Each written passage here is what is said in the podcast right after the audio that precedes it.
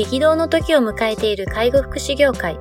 ポッドキャスト介護福祉ビジネススクール松田光一のトップオブローカルは大手外資系アパレル会社のトップセールスマンから介護福祉事業経営者に転身した松田光一がこれからの介護福祉経営に求められるものについてお伝えしていきます。既存事業がうまくいかなくなってきた。今後の事業展開が不安などのお悩みを抱えている経営者の方。異業種から介護福祉業界への参入を考えている経営者の方。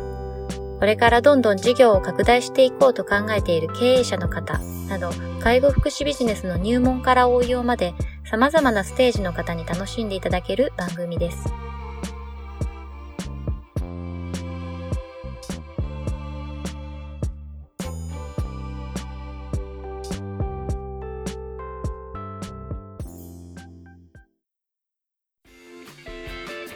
こんにちは、ナビゲーターの松本真二です。ポッドキャスト介護福祉ビジネススクール松田光一のトップオブローカル。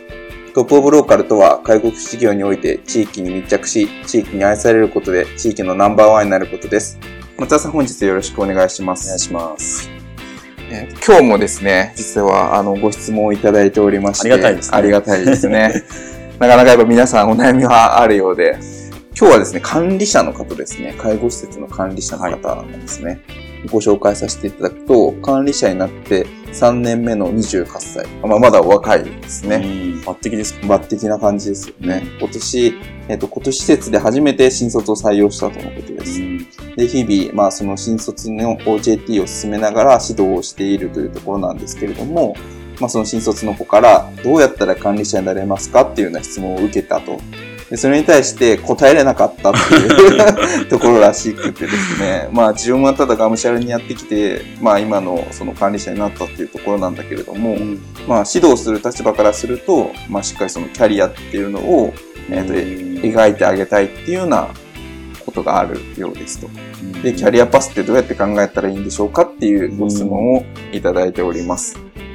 はい。松田さんどうですか？キャリア。はいこのキャリアパスっていうのは、この制度上キャリアパスっていう、あの、いわゆる制度があるんですよね。そうなんですね。キャリアパスってイコール処遇改善加算につながってる。そうなんですよ。はいはい、まあそこと、この今言ってるキャリアパスっていう部分がどうなのかっていうところもありますけど、はい、まあでも最終的にはイコールになるんであれなんですけど、あの、キャリアの描き方っていう部分は、まあもちろんこの3年目の28歳の大抜擢された方が、今まで、まあ、うんと、歩んできた道を、まずは正直に新卒の方にお話ししてあげていいとは思うんですけど、はい、反面、これって事業所や会社が決めることだと思うんですね。だから、あの、多分、この方は仕事もすごく誠実で、しっかりとこなすってことで、そこのポジションになってほしいってなって、28歳の3年目に向かってるとは思うんですけど、はいまず、あの、弊社の場合で話をすると、はい、基本的にはこのキャリアパスっていう処遇改善加算につながるような、いわゆるこの、えっ、と、可視化した資料があります。あ、そういうことですね。はい、年収もしくは時間給に対して、ここをクリアすることで、あなたはこういう形で上がっていきますよっていうような、はいまあ、いわゆる MBO。MBO ですね。ですね。MBO っていうところを制度を入れていて、これ処遇改善加算を今皆さん1、2だと思うんですけど、はい、1っていう流れでいくと就業規則を出さなきゃいけなかったりとか、はい、あとはその処遇改善加算するために何をどうしてやることでいくら上げていくかっていうことを必ず行政に届けなきゃいけないんです、ああ、なるほどですね。そういったところでいくと、うん、例えば正社員の方、パートの方、賃金としてはこれぐらい上げていきます。っていうところを出して、承認してもらって処遇改善がいただけるっていう話になっているので、そこはうちの場合は目標管理表、要するに MBO っていうのを取って、はい、それに対しての1年間の目標設定をします。で、それをやって点数化していって、そこを昇給、もしくは賞与に反映していく。なるほど。もしくは商業改善のところにも加算されていくっていうことでやっています。これは、あの、いろんなところ、やり方があります。あの、私が携わっているところでも、私のやり方じゃないところもありますし、はい、中身に関しては、えっ、ー、と、会社、あその、事業所で決めてもいいって話ですね。ただ、分配に関しては、一定のこの金額に対してどれぐらい上げたかっていうのは決められている。要するに、処遇改善加算もらったら、必ずスタッフに分配しなさいよって話ああ、なるほになっていどですね。って、そこの部分でっての紐付けがキャリアパス。なるほど、なるほど。どういう形で給料を上げて、処遇改善を分配するかっていうようなことを、ちゃんと行政に出さなきゃいけない。ああ、そういうことですね。でそこの中では、あまあ、イコールになる話にもなるんですけど、最初は一介護士だ。その次は、どうだろう、資格を介護福祉とか取ったら生活相談員ですよね。で、次は管理者ここの、まあ、3つの工程になっていますし、まあ、大きい所単位になると、まあ、ここの事業所内で、例えばマネージャー、チーム、なるほど、サブマネージャーとか、いろんな名式、あの、なんだろう、役職がつく場合なんですけど、ど。本当に小さなところで言ったら介護スタッフの生活相談員、デイサービスっていうんですか？ね、介護施設施設？施設か。じゃあ施設で言ったら、ちょっと生活相談関係ないかもしれないですけど、施設長とか、がありますよね。管理者とかいろいろあると思うので、そこの中でも多分こうしたらこうなるよっていう話だと思いますから、そこの仕組みっていうのは、この質問だけで言うことがないから答えられないって話なのかなとは思うんですね。そうですね。まあ、なので、この3年目の28歳の管理者の方が、僕は、私は、こういうような形で歩んできて、この仕事をしていったことによって管理者になったよっていうのをお話をしてもらって、ただ、それをやったからって、もしかしたらなれない可能性があるんですよありね。ますね。ってなのは、やっぱりその事業所とか、その施設が、どういうような形で管理者になれるかっていうのを、出してか出してないかっていうのが大きいですね。できればそれはや出してあげた方が、施設を運営してる方が聞いていらっしゃるんだったら、やっぱそこは作っといた方がいいですよ。そうですねっていうことと、その辺がやっぱりこう、ちょっとまあ見え隠れするかなと思いますね。ちなみにその処遇改善加算っていうのは結構皆さん取られてるんですか？そうですね。あのー制度として、えーその今、処遇改善1と言われてるやつなんですけども、なかなか難しくって、やっぱりこう就業規則だったりとか、はい。辞任規定だったりとか、そういった部分をしっかり整理し、整備した上で取れるような制度なんですね。です中小零細ですごく小さいく構えてるようなところっていうのは、なかなかそこに着手できなかったり、難しかったりするんですよ。ああ、そうなんですね。なので、僕は、あの、ある一定の方々にやっぱり伝えていくのが、うん、やっぱりこう、適正なアウトソーシング、いわゆるその費用を、コストをかけて、はい。健全な運営をするっていうことを考えたら、なるほどまあ自分たちがやれる範囲って限られてくると思うんですね。そこを、やっぱり行政を相手にした上で対応するってなかなか難しいので、やっぱ事業の方々たちにお手伝いしていただいて、まあ、働くスタッフのためにも、その辺の制度をしっかりと整備した方がいいというふうにお話はしていますね。まあ、その辺のキャリアパスといいますか、あの、自分がどういうふうになっていくんだろうっていうのが、こう、ちゃんと明文化されてると、働く側も非常にこう、安心して働けますよね。そうですね。あの、多分そんなに、僕もササラリーマンの時もあったんですけど、はい。あんまり意識してなかったんですね。でも、あるかないかしたらあった方がいいし、はいやっぱそれを意識してる人が一定数いるので、やはっぱりこれは説明してるよね、こういう話だよねっていうような、あの、前回のお話にありました、前々回かな？やっぱり軸を決めて、い。それに対してはい。話していくってことをしなきゃいけない。その軸っていうのはその基準ですよね。うん。こうしたら管理者になるよとか、こうしたら給料が上がるよっていうような形が、あの、ちゃんと言ってるか言ってないか、あるかないかで、全然、その、運営者側が、管理者側が楽だと思います、なるほどですね。はい言われたことに対して、なんて答えりゃいいんだろうなっていうような環境って、結構不安な感じじゃないですか。うん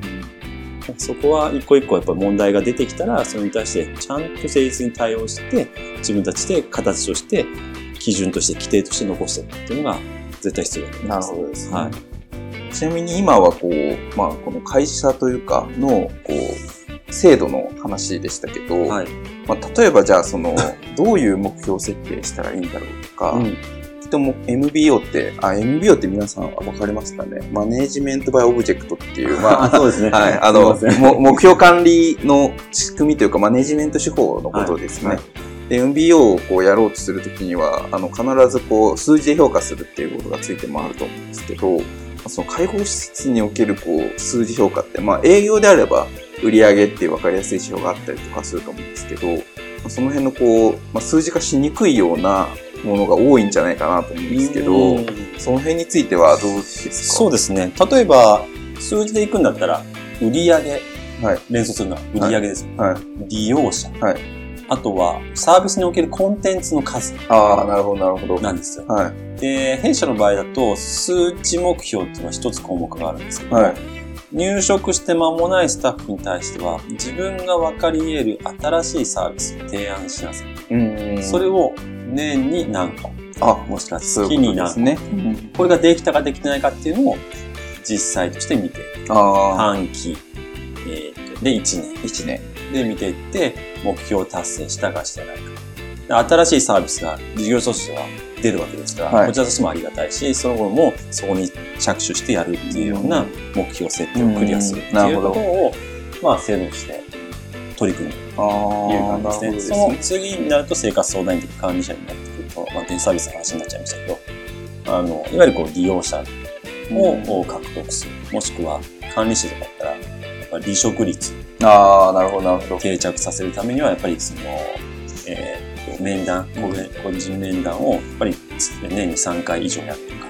内容はこういうことをやるというところを数値化にしていくというようなところで、目標設定してほしいですね。ああ、なるほどです。はい。まあじゃあ、こう、何かしらこう数字にできることってあるでしょっていうことですよね。そうです。ね。あの、多分、こうやって聞いてる人で、いや、全然イメージつかないと思うんですよ。ははっきり言って。い。はい。まあ、それがあったらまた、あの、個別にご連絡。そうですね。そうですね。はい。個人のその、まあ、なんていうんですかね、こう、育成みたいな話にどっちかっていう動画近いのかなって、こはいの質問を見ながら思ったんですけど、やっぱりこう、新卒で入って、なんとかこう、その憧れる先輩に近づきたいって思った時に、どうやったら自分がこう成長していけるのかなっていうところを、まあ率直にこう質問したんじゃないかなと思ってて、はいはい。なんかその辺のその成長意欲っていうのをどうこう、に応えてあげるかっていうところって、うん。まあすごく大事なのかなと思ったんですすごくパーソナルな感じですよね、そうなるとけど。。そうなんですよね。その、このか、この管理者の方に憧れて話をしているのか、もしくは本当に管理者になりたくって、そたまたまその方が管理者だから聞いてるのかっていうところだと思うんですけど、あそうするとちょっとなかなか論点がな広くなっちゃうかなっていう部分がありますよね。あの、OJT を進めながら指導はしているがっていう部分が入っていると思うので、ーはい。そうすると僕が最初冒頭にお話ししたように、ちゃんと肯定があるうんっていうような形は捉えてはいたんですけど、まあはい。改めてそこはあるんだったらあるでいいですし、はい。ないんだったら作ってほしい。はい。で、あるって言いながらの質問になった場合には、やっぱり僕の携わった経験としてはこういう風になったら管理者になったよっていう話をまずしてあげることが、この質問に対しての誠実な答えじゃないかななるほとどですね。思いますよね。その辺のその部下とのコミュニケーションの頻度だったりとか、うんあとはその、まあ、あまりにこう、なんていうんですか、寄り添いすぎてもちょっとダメな部分あったりするじゃないですか。そうですね。難しいですね。何でもこうやってあげちゃったりとか。そうですね。あの、僕、松本さんとも、あの、何度かお食事って楽しい席をも、はいあの、過ごさせていただいてはいるんですけど、はい。正直ノミニケーションとかっていうのは、は僕はあんまり肯定しないですね。そうなんですね。あの、なんていうのかな。やっぱり飲んだ席になると、やっぱお酒の力を借りて言うとか、はいはい。もしかしたら今このね、コンプライアンスの時代にたらセクハラになるとか、パワハラになるような言動につながるっていう部分があると思うんですね。はいだけど、それは別として、ある企業がノミニケーションの予算を作って、うんでノミニケーションのやつを定期的にやるって言って、売り上げがどれぐらいとか2倍以上だったかな。ええそれ確か大手なんですよす。。大手のところなんですよ。コンパって言われたやつですか？あの、京セラさんとかは結構やってらっしゃいまあ、かすよね。なあ、そこを真似してるのかなあでもあると思いますね。あのー忘れちゃったんですけど、はいそれを聞いた時に僕はうちのスタッフに、はい。こういうのってどうなのって言ったら、はあ一定数あってもいいかもしれないです。っ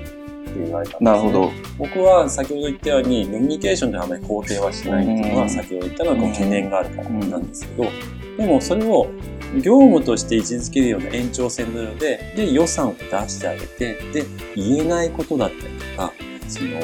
もっともっと、例えば、管理者と一スタッフって結構距離ってあったりするんですよね。ありますよねでもそこの場で話をすることで、もっともっと理解を深めることで、離職を防いだりとか、うん。モチベーションを上げたりとか、うんそれこそ生産性を上げて、利用者、もしくはお客様に対するサービスを向上するっていうのは、はい。あるのかなっていうのは最近ちょっと勉強していて。ああ、そうなんですね。なので今年度はそこの予算を取って、ちょはいっとやってみようかな。弊社の場合は一応年に2回かな。ああ、なるほど。みんなで集まるっはいてあるんですけど、あの、納涼会とこう、はいっていう形ですけど、例えば全スタッフが集まるってまずできないんですね。でもそれでも皆さん結構あの参加してくれるんですけど、ではなくて、いわゆるセクション。はい事業所ごとにそういった部分が集まっていって、個人面談はしてるし、全体のミーティングやってるけども、それは仕事内の話であって、時間外だけでも、そういった場を設けてみんなで話をするっていう機会があるといいのかなって思うと、まあ、ここの今回の質問の方方に関しては、もうしかしからそういうこともやってもいいかもしれないそうですね。ね。安定したパフォーマンス出すためのにはどんな環境が必要なんだみたいなのを Google が 研究したっていうのがあるらしくて、一番パフォーマンスが出るっていうのは、やっぱりその環境に対する安心感を持ってるか持ってないかっていうことらしいんですよね。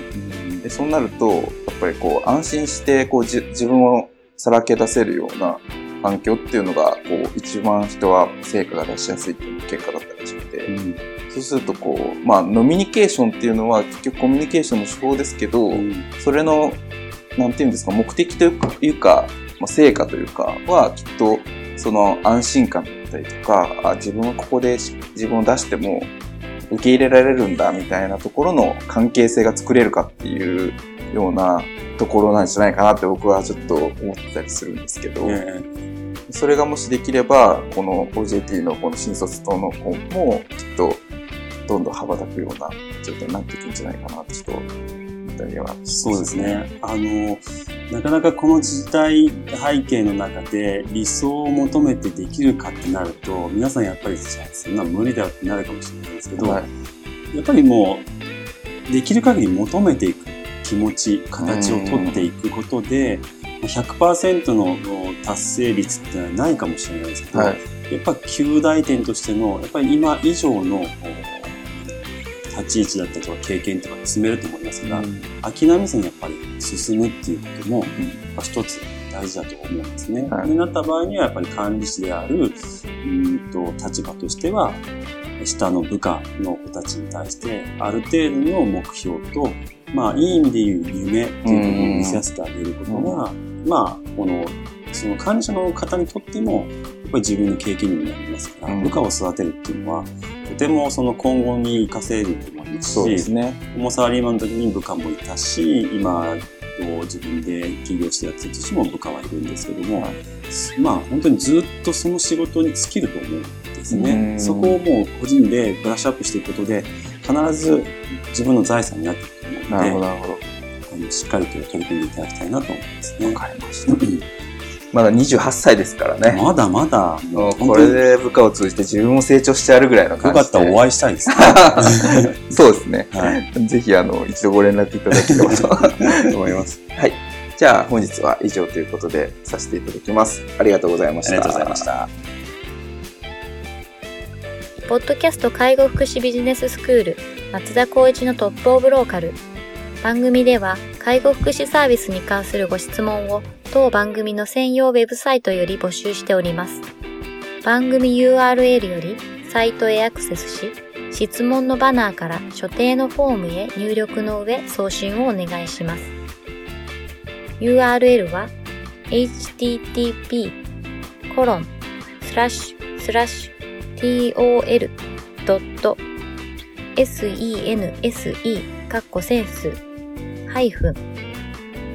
World かっこワールド .com かっこコムになります。皆様のご質問をお待ちしております。